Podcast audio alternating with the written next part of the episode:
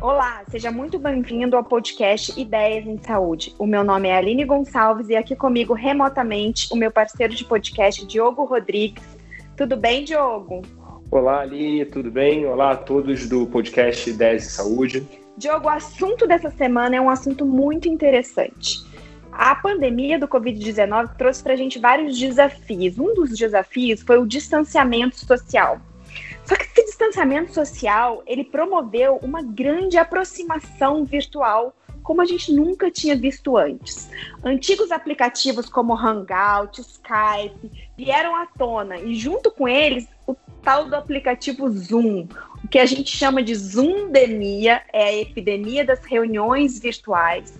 Para falar sobre esse assunto, a gente convidou o Dr. Gilberto Amorim, que é oncologista clínico da, da Oncologia Dora aqui do Rio. E o Gilberto publicou uma coluna no PebMed sobre exatamente sobre esse assunto e me chamou muito a atenção.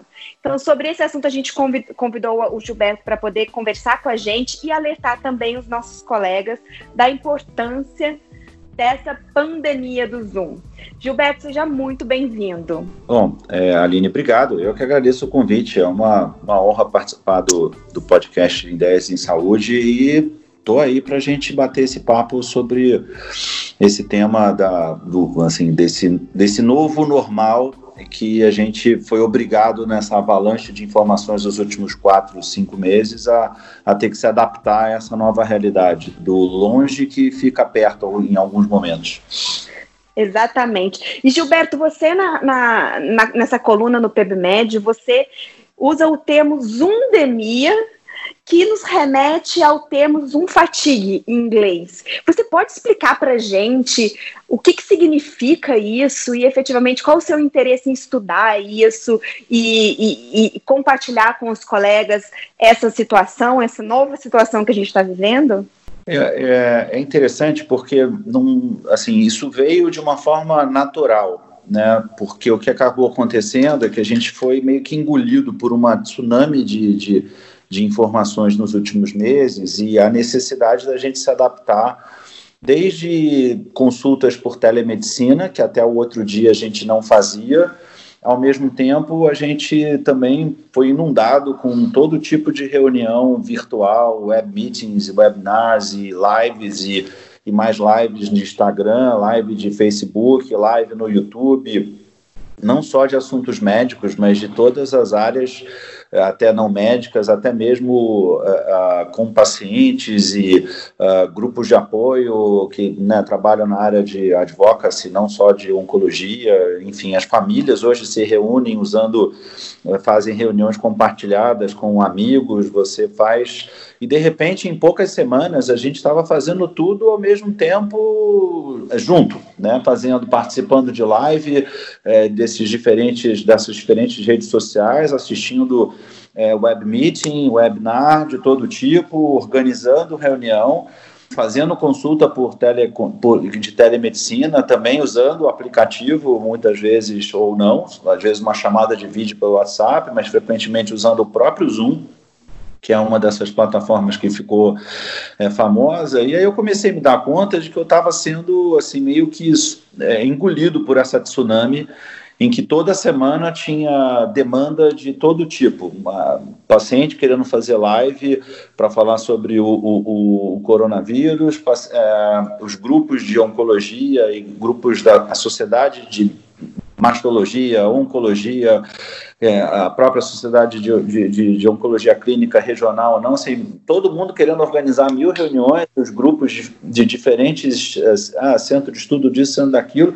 De repente eu comecei a me dar conta de que ah, não tava, eu mesmo não estava dando conta da demanda que estava sendo gerada por esse, uh, por, por, esse cenário. E aí eu comecei a, a, a, a, me preocupar um pouco com isso, porque a gente quer participar de tudo, surgem muitas demandas, você quer uh, dar, né, participar e contribuir de alguma maneira, porque os pacientes ficaram muito inseguros, então, ao mesmo tempo, era legal você fazer uma, uma live e, e, e falar sobre aspectos do tratamento oncológico, o que, que podia adiar, o que, que não podia adiar, o que, que podia fazer, o que, que não podia fazer. Só que isso começou a tomar uma proporção que começou a me assustar. E aí eu fui verificar e fui dar uma pesquisada e comecei a ver que isso não era um, um problema exclusivamente médico, né? Porque na verdade eu fui conversa com um, conversa com o outro, todo mundo fazendo nas empresas múltiplas reuniões em horários nem sempre muito bacanas, às vezes tarde da noite, final de semana e, isso gerando, claro, um desgaste. E foi aí que eu comecei a ver que já tinha gente escrevendo sobre esse assunto e já tinha definido, inclusive, esse termo chamado Zoom fatigue, né, que é a fadiga do Zoom.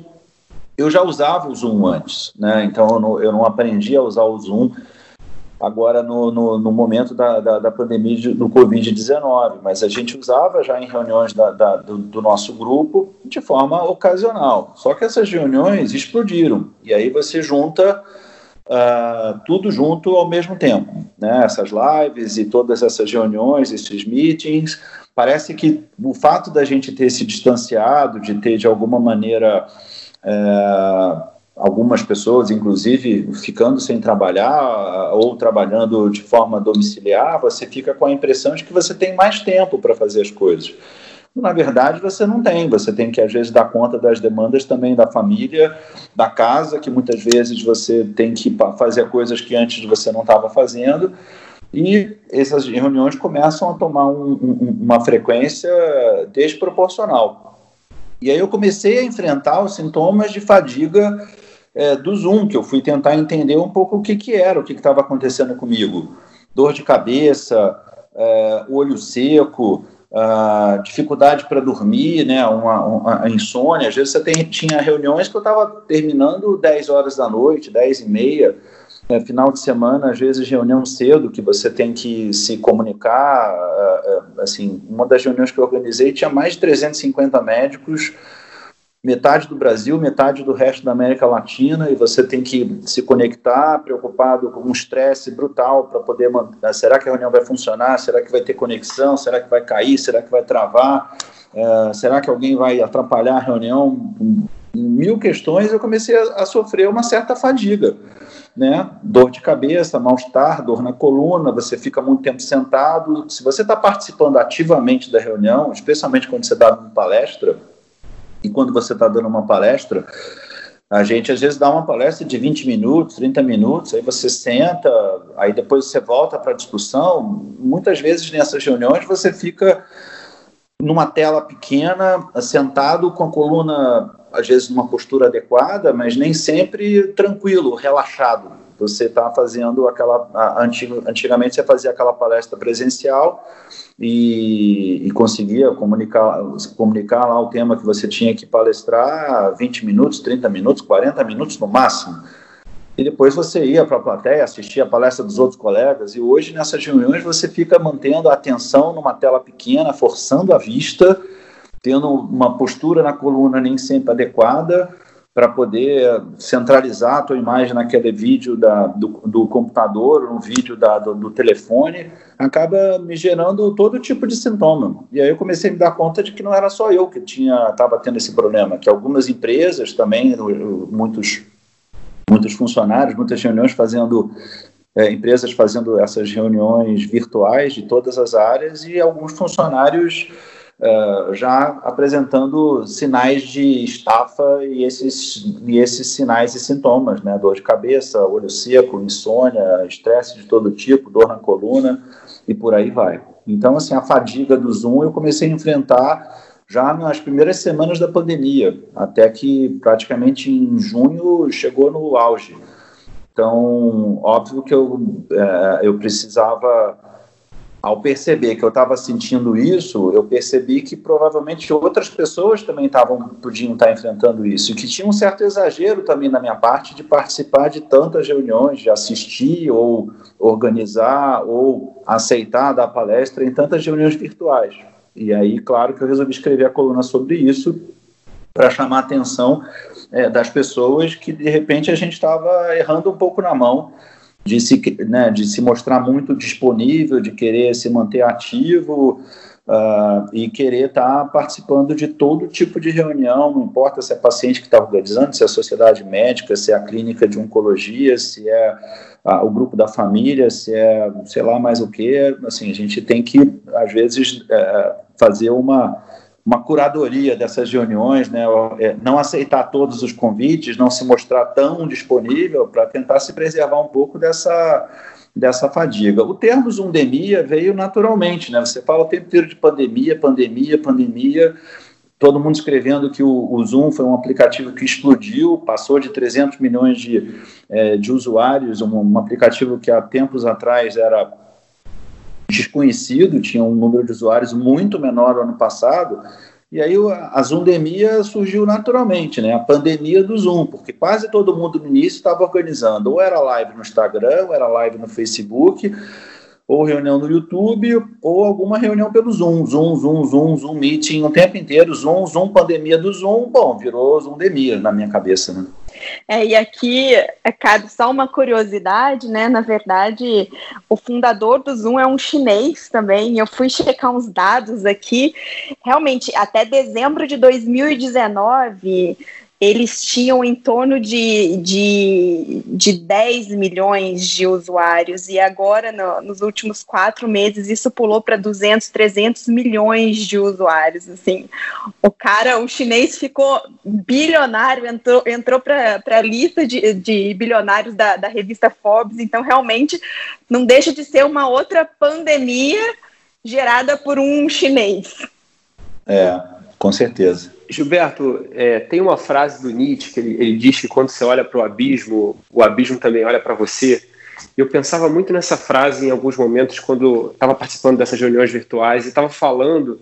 E, fico, e, você fica pensando para quem que você está falando, quem está te vendo, quando você está dando uma aula, você que pô, sempre deu muita aula, fala em congresso, é, você está vendo a reação das pessoas, você está vendo, você tá vendo o cara que está prestando atenção, você está vendo o cara que às vezes não está prestando tanto, às vezes um cara pega o celular e olha o WhatsApp, mas você, tá, consegue ver a reação é, quando você está falando pessoalmente ou quando você está falando para uma plateia. É, é, como é que foi essa transição para você? Você estranhou muito? É, talvez para a gente seja interessante que você está vendo 300, 400 pessoas assistindo a sua aula por um lado, mas por outro, também você não sabe de fato quem está vendo, quem está de fato engajado ali, quem está só com o celular ou com o computador rolando e está fazendo outra coisa. Como é que foi essa transição para você? ela foi assim muito estranha por um lado natural porque como eu já estava assim Estou acostumado a dar palestra para públicos de 5 ou 50 ou 500 pessoas. Então, claro que eu assim, tenho um certo treinamento para dar uma palestra e você, é, assim como a gente tem uma comunicação não verbal nessas reuniões presenciais, né, que você tem a expressão facial, o gesto, a entonação, a postura, eu sei que tem pessoas prestando atenção nisso e que ah, naturalmente pode atrair mais ou menos a atenção numa palestra, né? Uma, aquele tom de voz às vezes monotônico que dá sonolência. Então você às vezes quer falar uma coisa com uma ênfase maior, aí você levanta o tom de voz para tentar atrair a plateia. É isso obviamente fica um pouco mais difícil quando você está num ambiente virtual. É, de fato, tem reuniões onde eu não sei é, é, como é que as pessoas estão realmente, se elas estão prestando atenção no, na, no conteúdo, no slide que eu estou compartilhando, se elas não estão só com aquela janelinha ali do, do Zoom ou do outro aplicativo e não estão realmente interagindo. Quando eu estou com uma plateia presencial, eu sei que eu estou sendo observado, eu sei que eu tenho que tentar me comunicar de uma forma também não verbal que ajude. Uh, ao mesmo tempo, eu também consigo interagir com a plateia e eu consigo saber se as pessoas não estão distraídas olhando o celular, é, se às vezes é uma sala muito longa, de vez em quando você tem que se. Eu às vezes prefiro até não fazer uma palestra presencial atrás de um escondido atrás de um púlpito, porque pelo menos eu consigo interagir um pouco com uma parte da plateia que às vezes está um pouco mais longe. Então você é, dá uma olhada na plateia, ver se o pessoal está prestando atenção, se sentir que não tá, não, que a química não está boa, você pode ainda tentar reverter e conquistar a plateia de alguma maneira. Numa reunião virtual isso simplesmente não existe. Claro que existe o chat, então você pode avaliar se a reunião está sendo boa, se as pessoas estão participando, pedindo a palavra, querem falar ou querem mandar perguntas. Então, assim, é, é uma fonte a mais de estresse, porque você está dando a palestra, você não sabe exatamente se você está agradando, digamos assim, se o conteúdo está sendo interessante, se a pessoa está distraída, como você falou, às vezes está ali com a janelinha do celular ligado, uh, mas ela está distraída vendo outra coisa, está com o, o, o, aplicativo ligado no notebook, no laptop e, e o celular ela está fazendo outra coisa. Então, assim, evidentemente, uh, não é muito fácil a gente fazer essa transição. Então, o chat às vezes serve de termômetro nessas, nesses aplicativos, as pessoas mandam perguntas, e aí, claro, quando tem uma reunião bacana, naturalmente muitas perguntas surgem, mas é inegável que você não consegue interagir da mesma forma. E, e é cansativo para todo mundo, porque se a reunião também é muito longa, é muito difícil você ficar assistindo uma reunião de uma hora e meia, duas horas, com uma concentração total naquela telinha do computador. A, própria, o próprio brilho da tela é, acaba sendo cômodo às vezes, né? Você não está assistindo uma palestra num simpósio é, e às vezes confortavelmente sentado, não, você às vezes está lá sentado numa cadeira, segurando o celular ou então é, olhando o computador, mas é, a chance de, de, de, se distrair também é muito grande. Então a gente, eu tenho um pouco de dúvida sobre a, a, a eu escrevo isso no artigo, se a gente consegue render a mesma coisa nesse tipo de reunião. Mas como tudo na vida, tem prós e contras. Você consegue alcançar um número de pessoas que você não alcançava antes. E, de fato, pra, em muitos momentos, isso é muito positivo. Né? Você consegue fazer mais reuniões. Aline mesmo sabe né, como é que é a, a época do pós-ASCO, né, o Congresso Americano de Oncologia, tem aquelas reuniões pós-Congresso Americano de Oncologia, é, eu fiz várias reuniões no mês de junho que eu jamais faria de forma presencial. Eu não ia pegar um avião, cancelar o consultório, passar uma noite fora de casa para dar uma aula em Natal, Curitiba, Florianópolis, São Paulo mais de uma vez, é, Cuiabá, Campo Grande. Eu fiz várias reuniões em junho que eu talvez não fizesse nem um terço dessas reuniões se tivesse que fazer de forma presencial. Então, você acaba alcançando mais pessoas, isso é fato a própria reunião, uma das reuniões do sábado, era uma reunião que foi transformada numa reunião virtual e era uma reunião que provavelmente ia reunir pouco mais de 100 pessoas do, do Brasil inteiro em Santos, no, num sábado pela manhã, e de repente virou uma reunião virtual para 350 pessoas, incluindo vários países da América Latina. Então você, evidentemente, al alcança mais pessoas, isso é bom, até pode é, ser vantajoso para quem está organizando. Os custos de uma reunião dessa é óbvio, são menores do que você ter que juntar todas as pessoas num, num hotel, num, num, sábado pela manhã, muitas pessoas tendo que viajar, inclusive. Então, como tudo na vida, tem vantagens e desvantagens, mas eu tenho um pouquinho de dúvida uh, sobre uh, o quanto a gente consegue apreender dessas reuniões Uh, e claro, quem se dedica, quem se concentra, se eu estou assistindo uma reunião, uma reunião bacana, eu vou ficar duas horas grudado com meu olho no, no, no, na, na, tela do meu celular ou na tela do meu notebook, são mais duas horas de tela naquele dia, num dia em que eu muitas vezes já trabalhei, já atendi bastante, já usei muito o celular, já usei muito o computador. Então acaba sendo mais uma fonte de estímulo para o cérebro e acaba atrapalhando muitas vezes por essas e por outras é que o sono às vezes acaba ficando comprometido e, e, e outros sintomas acabam vindo, né, pelo uso excessivo de tela, que não é, muita gente acaba é, criticando que a gente hoje está usando muitas e muitas horas é, com a, a, a, o brilho da tela do celular, o brilho da tela do computador da, da, da empresa, o brilho da tela do, do laptop, e isso tudo acaba cobrando um preço, para algumas pessoas, um pouco mais alto é, do que para outras. Mas eu vivi esses sintomas de uma forma muito marcante no mês de maio e também no mês de junho. E aí achei que isso era um alerta, esse alerta para mim, né? Falei assim, não, eu vou sentar, vou escrever sobre o que eu estou sentindo, vou pesquisar sobre o que está acontecendo, se não é só comigo que está acontecendo, e ficou óbvio que não era só comigo, né? Você conversa com outras pessoas. Eu tenho uh, uma pessoa na família que dá aula na PUC e ela faz umas quatro, cinco reuniões de Zoom por dia, no mínimo. E claro que a empresa é, vai marcar o professor dando aula virtual, fazendo múltiplas é, reuniões, então a coordenadora de departamento, e não pode se dar o luxo de dizer não. Se a PUC marcar cinco reuniões por dia, seis reuniões por dia, ela vai ter que participar. Eu posso me dar o luxo de não aceitar algumas reuniões, de participar de menos reuniões, aceitar menos, menos convites, mas para algumas empresas, para alguns funcionários, a pessoa tem que se manter visível. A pessoa vai para a internet também, quer fazer lives para ganhar visibilidade. Eu cheguei a conversar com a psicóloga sobre isso, né? Que como as pessoas estão saindo do mercado real, elas querem ir para o virtual e se manterem ativas, visíveis, disponíveis. Então isso acaba cobrando também o preço quando a gente erra na mão e acaba fazendo mais do que, do que o nosso corpo e a nossa mente permitem, né?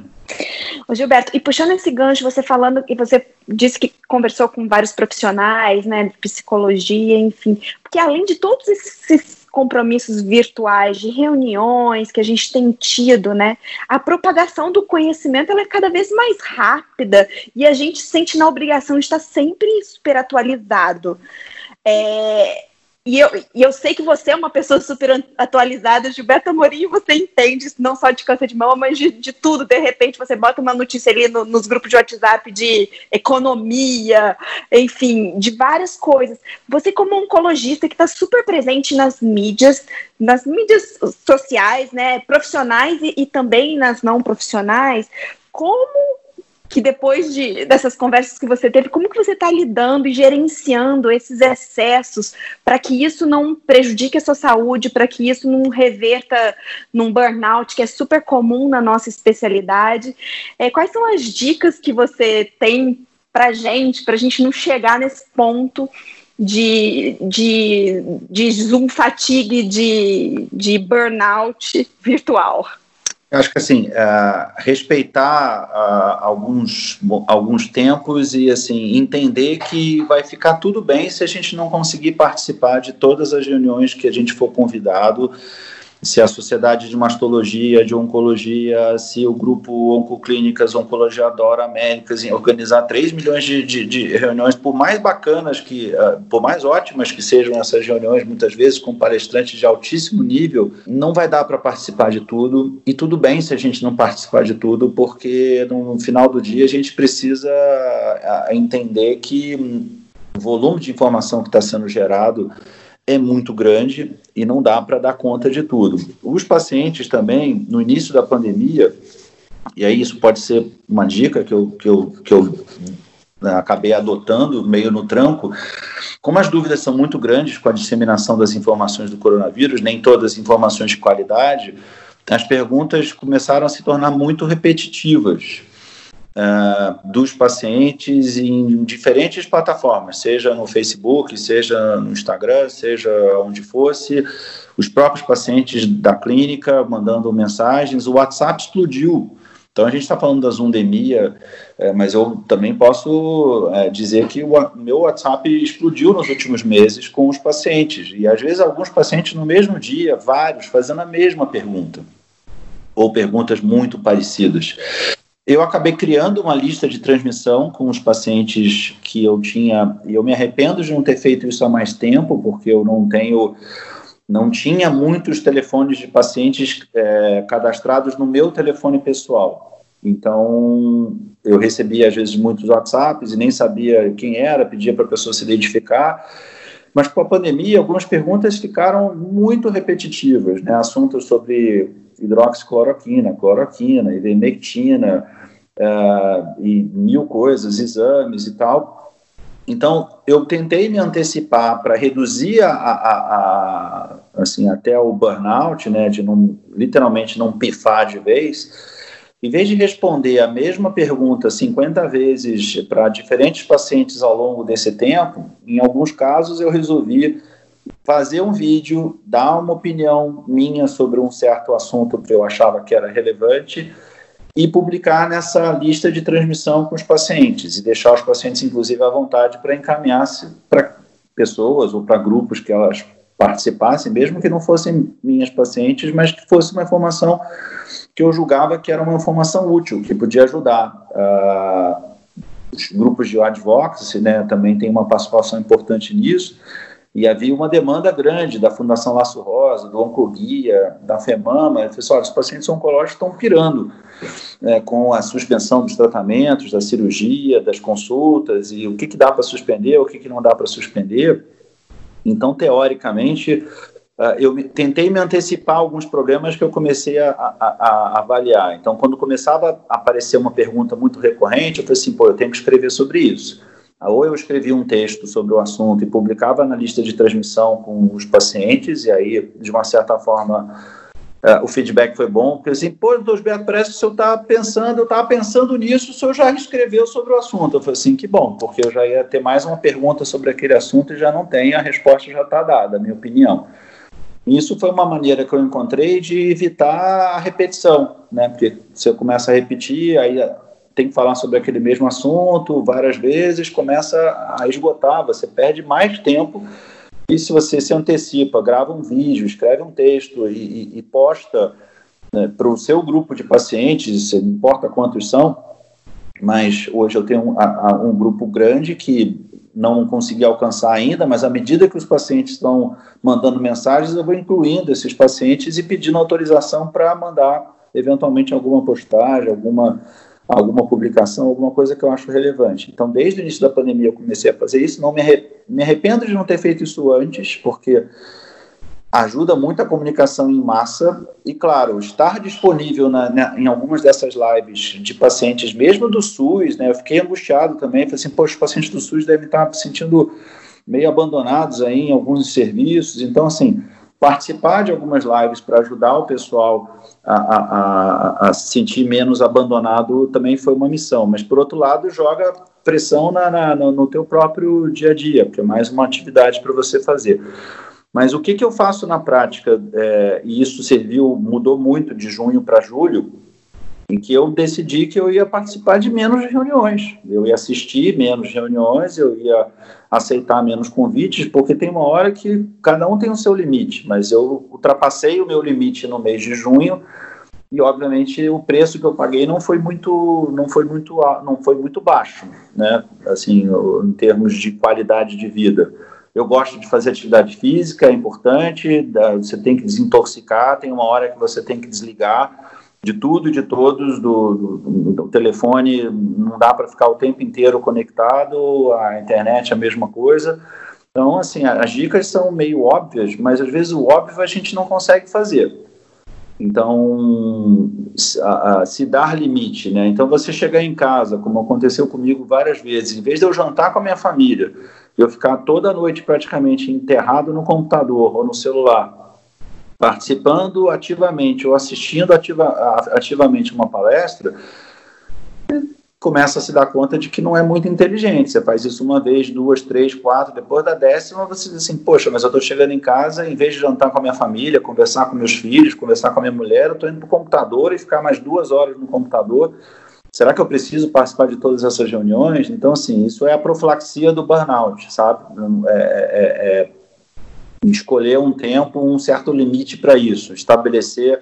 Eu falei assim, olha, eu vou participar de uma ou duas reuniões por semana, três eventualmente, não muito mais do que isso. Por quê? Porque eu não quero chegar em casa todas as noites e perder o jantar com a minha família, porque toda noite tem reunião, se deixar, às vezes mais de uma.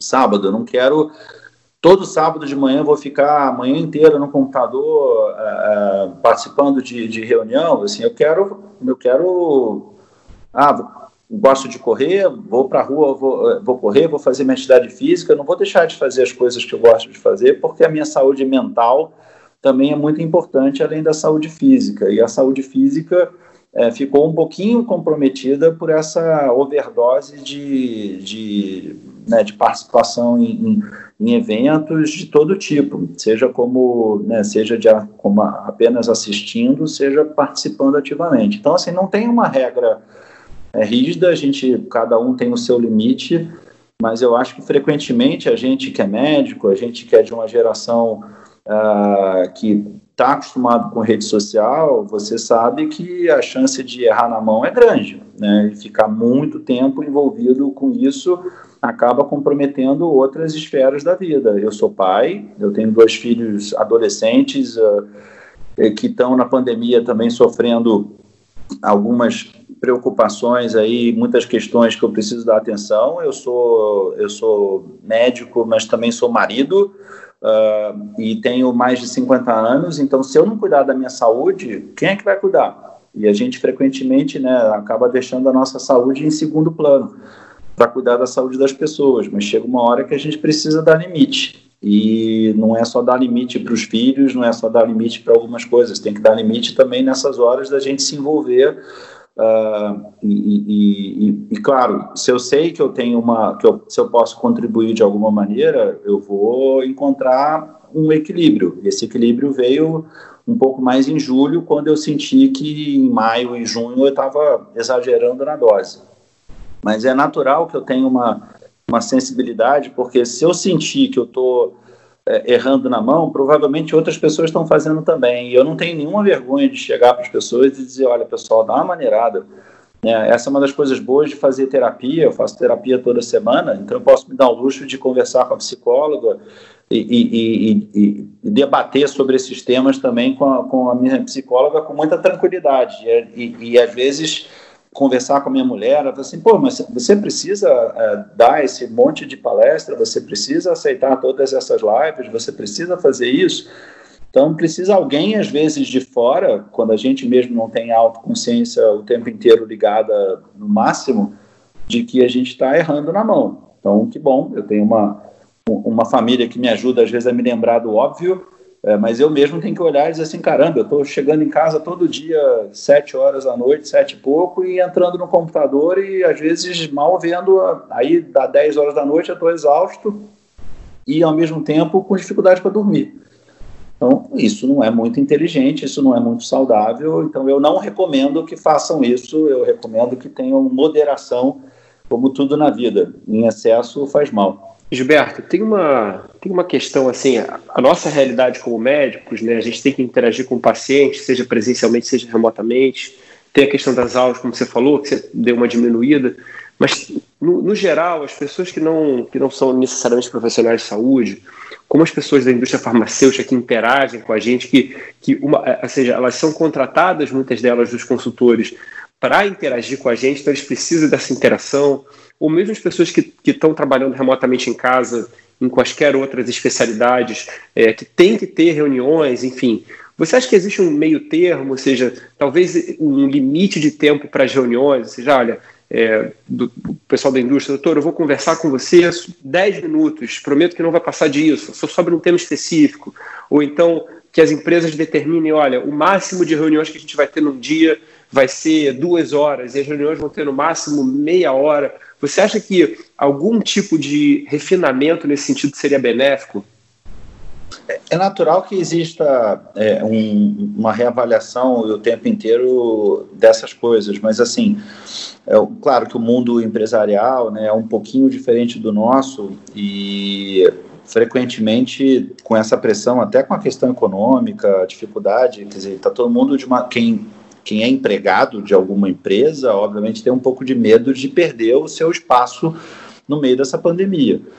Então, até a gente, eu comento sobre isso, né? Assim, acho que os, os, os chefes, os gerentes, os, uh, os diretores também têm que ter um pouquinho de noção de não botar uma pressão nos seus funcionários, nos seus comandados, nos seus liderados, para uh, eh, ter bom senso também de não ficar marcando reuniões em horários não é porque o cara está em home office que significa que ele está agora 24 horas por dia à, à, disposição da empresa. Na verdade, isso é, já é uma discussão que acontece no mundo corporativo, não é de hoje. Né? Então, em alguns lugares até tem acontecido o contrário, antes da pandemia.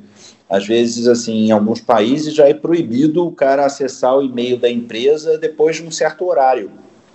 Por quê? Porque as empresas frequentemente abusam do funcionário. O cara tem lá um, um bate ponto 5 horas da tarde, 6 horas da tarde. Médico não, frequentemente não bate ponto. Quando muito dá plantão, mas quando se não dá plantão, ele tem hora para começar, mas às vezes não tem hora para acabar. Mas no mundo corporativo, frequentemente uh, o e-mail do cara continua uh, super ativo e o chefe manda um e-mail 9 horas da noite e manda um WhatsApp para o cara para ele abrir o e-mail porque ele acabou de mandar uma alguma tarefa para o funcionário executar sobre uma reunião que vai ter no outro dia, sei lá que horas da manhã cedo. Então, assim, a gente também gostaria que, que no mundo corporativo as pessoas tivessem um pouco mais de cuidado e que não é porque as pessoas, muitas, estão em em trabalho remoto, domiciliar, que isso significa que o cara vai acordar às 7 da manhã e que já vai para o computador, ficar à disposição do chefe, e 11 horas da noite ele ainda está no computador à disposição do chefe, e sábado e sexta-noite. Então, assim, tem umas horas que a gente precisa é, contar com bom senso, né? E, e bom senso é, é, é, também naquelas palavras muito difícil de definir.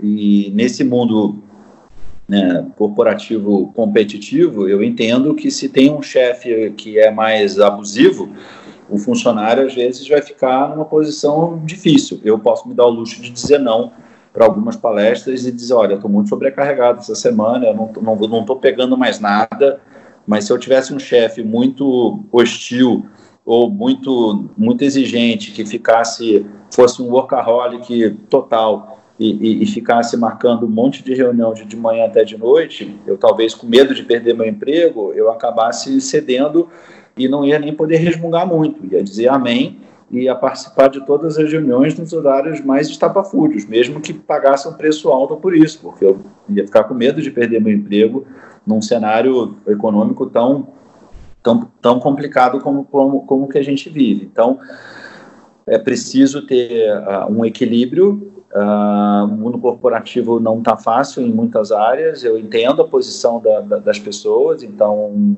é, e se, a, se eu sou chefe, eu também precisaria ter um pouquinho mais de cuidado com a minha própria saúde e, obviamente, com a saúde dos meus comandados, mas. Uh, por outro lado, esse chefe muitas vezes tem também um chefe que está cobrando resultado, que está cobrando uma queda de faturamento ou de qualquer coisa, a interação com a indústria, no nosso caso, é muito comum e a gente realmente precisa também dar um certo limite. Hoje, por exemplo, eu, eu recebi demandas para reuniões uh, amanhã, assim, ah, dá para a gente marcar uma reunião amanhã, é, usando esses aplicativos, o, o pessoal da indústria usa muito também o, o, o Teams da Microsoft, faz uma reunião pelo Google Meet, enfim. O fato é que antes uma visitinha no consultório, que às vezes demorava cinco minutos, vira às vezes uma reunião de 40, uh, ah, ainda que você faça menos vezes. Então também tem um pouco de, de, de, de bom senso da indústria, porque não, não dá para a gente ser, né, fazer duas, três, quatro reuniões por dia com a indústria farmacêutica. Dificilmente vai ser uma reunião dessa, ah, mas o meu gerente de produto quer conversar, a minha meu MSL quer passar uns dados, a minha, meu, meu comercial, meu departamento de marketing, meio isso, meio aquilo, aí vira uma reunião de 30, 40 minutos no mínimo. E aí você vai fazer duas, três por dia. Eu tenho que atender paciente também, eu tenho outras coisas para fazer na minha vida, é, então eu não posso ficar é, o dia inteiro aceitando todos os convites. E às vezes eu não tenho nenhum problema, mas aí é uma postura minha, talvez por estar numa fase da vida em que eu sou mais velho. Eu, assim, se eu não agradar a todos, eu já tô, eu faço terapia e eu resolvo meu problema na terapia. Eu falei, assim, olha só, não dá, eu não vou, não tem como, amanhã está muito complicado, já estou com outras uma reunião agendada, não, não dá para, realmente não dá. E não dá, não dá. Semana passada eu disse não para a indústria farmacêutica em duas ou três oportunidades, porque todo mundo quer conversar com a gente alguma coisa, e aí quer saber como é que está a pandemia, como é que não está a pandemia, não sei o quê, aí puxa papo, quando você vai ver, você está uma hora conversando. E aí é uma hora mais tarde que eu chego em casa, é uma hora mais, a menos com meus filhos, é uma hora menos com a minha mulher, é, às vezes é uma hora menos para poder distrair a cabeça, já que a gente está falando assim, ah, quer fazer meditação, é até para fazer medita meditação você tem que ter tempo. Para ler algum livro de um assunto não médico, bom, você precisa ter tempo também. Agora, se a gente está é, sendo engolido por uma tsunami de reuniões e de todo tipo, né, e essas reuniões, tudo fica mais demorado. O fato de ser virtual não quer dizer que é rápido, né? Até uma consulta. Hoje eu fiz duas consultas de telemedicina, uma paciente de São José dos Campos e uma outra em Petrópolis. Nenhuma delas demorou menos de uma hora. E aí você diz, caramba, tudo bem, eu sou prolixo, falo muito, os pacientes perguntam muito, eu respondo também bastante. Mas eu provavelmente faria essas duas consultas presenciais em 30 minutos. Né? Mais de uma vez a, a, a, o sinal, o aplicativo do, ah, do paciente caiu, teve que reiniciar a consulta, aí você liga de novo, tem problema de conexão, mas o que era para ser mais rápido ficou mais demorado. Então, sem querer, até nisso você está com, com, uma dificuldade. A gente tem que se adaptar é, a, a, essa realidade da telemedicina. Permite coisas que a gente não fazia antes. É verdade que a gente não resolve todos os problemas com a telemedicina, claro que não, mas também cria desafios novos de tecnologia. Nem todo paciente domina.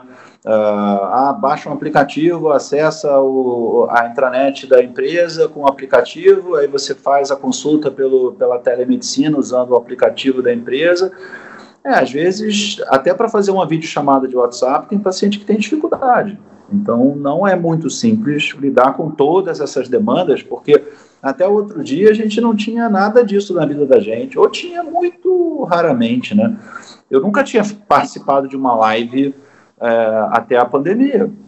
Nem, nem assistido, eu não sou muito.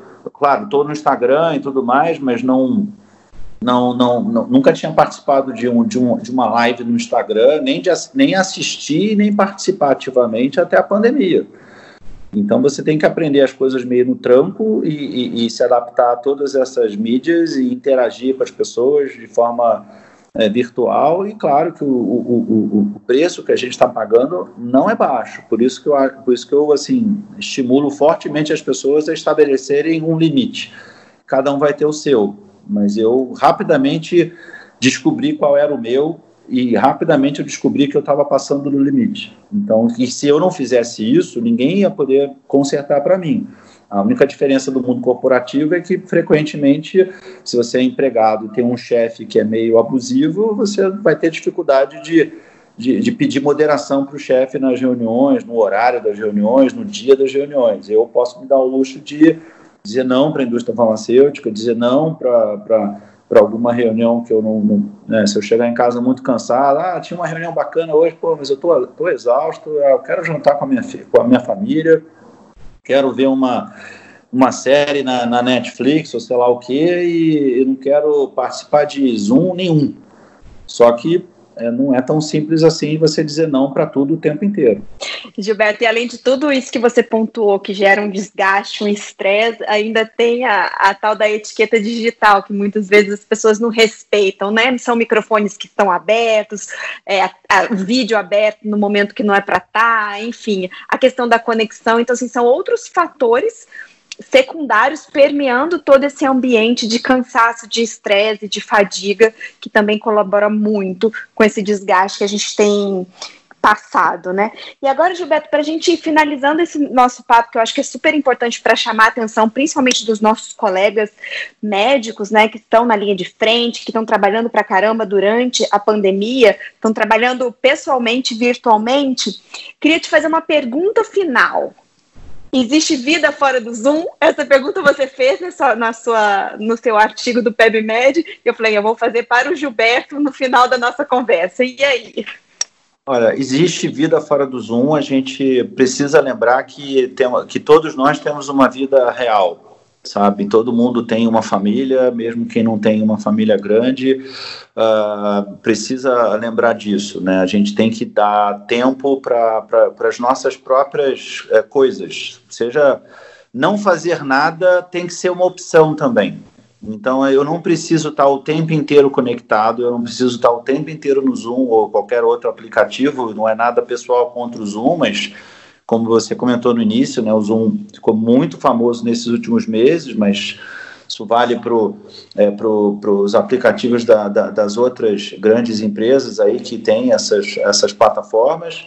Assim, existe vida, sim, a gente tem que lembrar que ela existe. Né? Então, assim, não, não tem preço, às vezes, não fazer nada.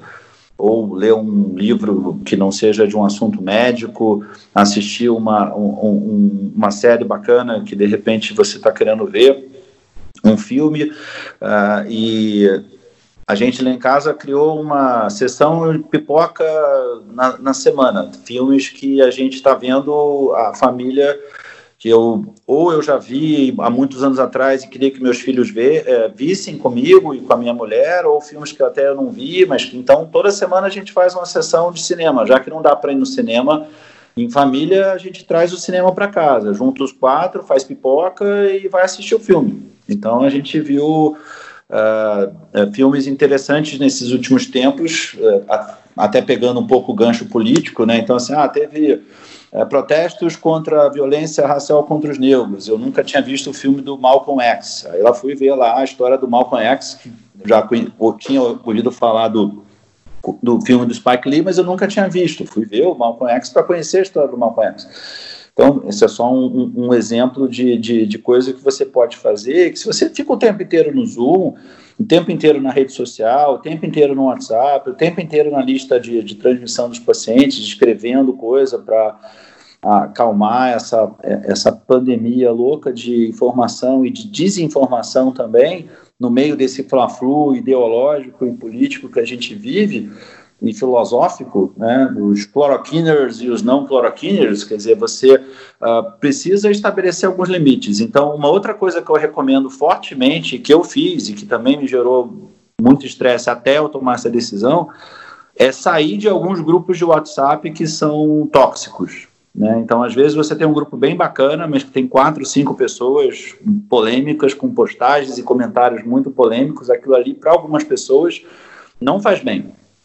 Então, se não está fazendo bem, o incomodado que se mude. Então, se eu estou incomodado, eu vou sair. Eu saí de pelo menos uns três grupos nos últimos tempos, durante a pandemia, para diminuir esse estresse de postagens tóxicas ou de pessoas tóxicas. Então, assim, é, essa é a minha dica final, né? Quer dizer, reconhecer os seus limites, lembrar que todo mundo tem família uh, e que existe vida fora do Zoom, existe vida fora da rede social, existe vida fora da, do, dos aplicativos, porque senão a gente realmente vai pifar e vai acabar assumindo mais um compromisso e quando as coisas agora voltando ao normal, a gente está atendendo um pouco mais de pacientes, aí continuam essas demandas que ficaram do pós-pandemia, porque vai ser esse novo normal, continuar fazendo live, continuar fazendo web meetings e reuniões por Zoom, e atender os pacientes presencialmente, e atender a telemedicina. Então, se a gente não, não estabelecer um freio,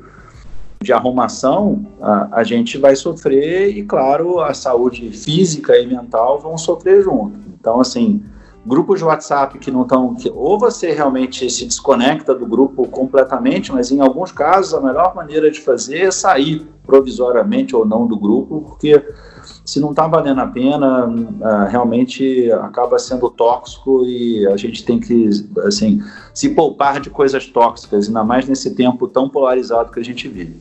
Gilberto, muito obrigado por ter topado estar com a gente, conversar com a gente. Certamente essa conversa vai ajudar muita gente. Espero que abra os olhos de muita gente para tomar um pouco mais de cuidado e atentar um pouco mais para a própria saúde, não só mental, física também, integral. É, a gente vai colocar na descrição desse episódio o, o excelente artigo que você escreveu no PebMed, também as, os contatos das redes sociais do Gilberto para todo mundo poder seguir e ficar mais atento de forma moderada, mas poder ficar atento com as coisas que ele posta. Gilberto, muito obrigado e até uma próxima. Ah, eu que agradeço. Muito obrigado aí pela oportunidade. Apreciem, mas com moderação.